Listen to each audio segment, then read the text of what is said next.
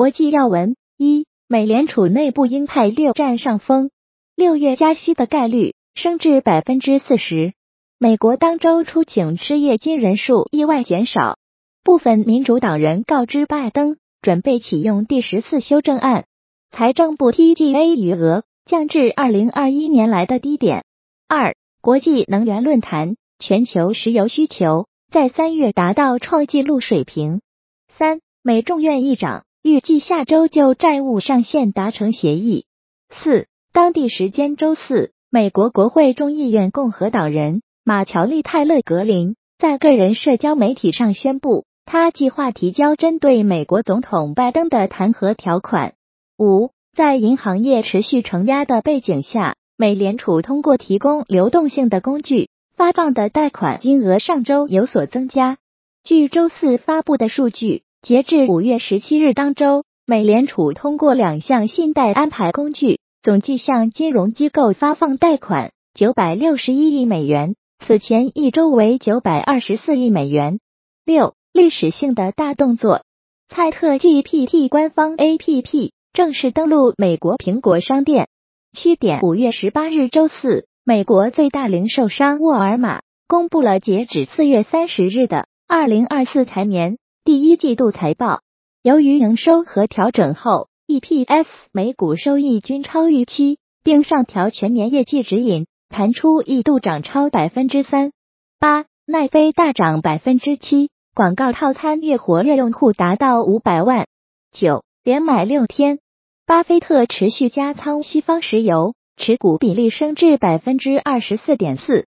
Ten Meta 首次披露自研 AR 芯片，专供内部使用。十一日经二二五指数开涨百分之一，创自一九九零年八月以来新高。十二，日本国家旅游局四月的访日外国人为一百九十四点九一万人，为二零一九年四月的百分之六十六点六，创下受新冠疫情影响访日外国人数骤减的二零二零年二月以来新高。一至四月访日外国人总计达六百七十三点九十五万人，呈现全年有望超过两千万人的走势，或超二零一五年。一千九百七十四万人的水平。十三，美国人工智能技术公司 OpenAI 首席执行官阿尔特曼，当地时间十六日出席国会参议院议委员会听证会，呼吁政府应加强对人工智能技术监管。十四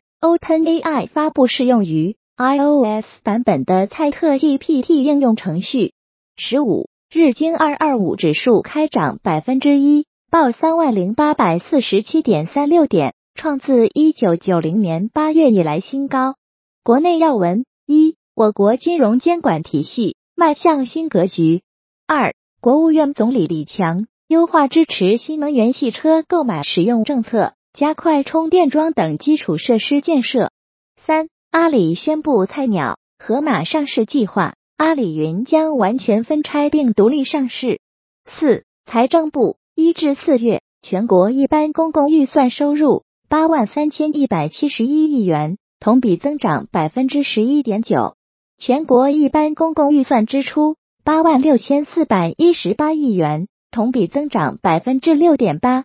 证券交易印花税七百一十六亿元，同比下降百分之四十二点七。五消息称，杭州市余杭区平遥镇及中泰街道放松限购。外地居民社保满一个月即可购房，本地户籍居民家庭落户不用满五年即可购第二套房。对此，余杭区住建局表示，该消息基本属实。本次共有平遥镇、中泰街道、仁和街道等七个街道镇放宽了限购，其他街道镇限购政策暂未调整。六点，五月十八日晚间，阿里巴巴集团公布了二零二三财年 Q 四。及全年财报，二零二三财年第四季度，阿里巴巴收入为人民币两千零八十二亿元，同比增长百分之二，略低于此前预期。归属于普通股股东的净利润为人民币二百三十五点十六亿元，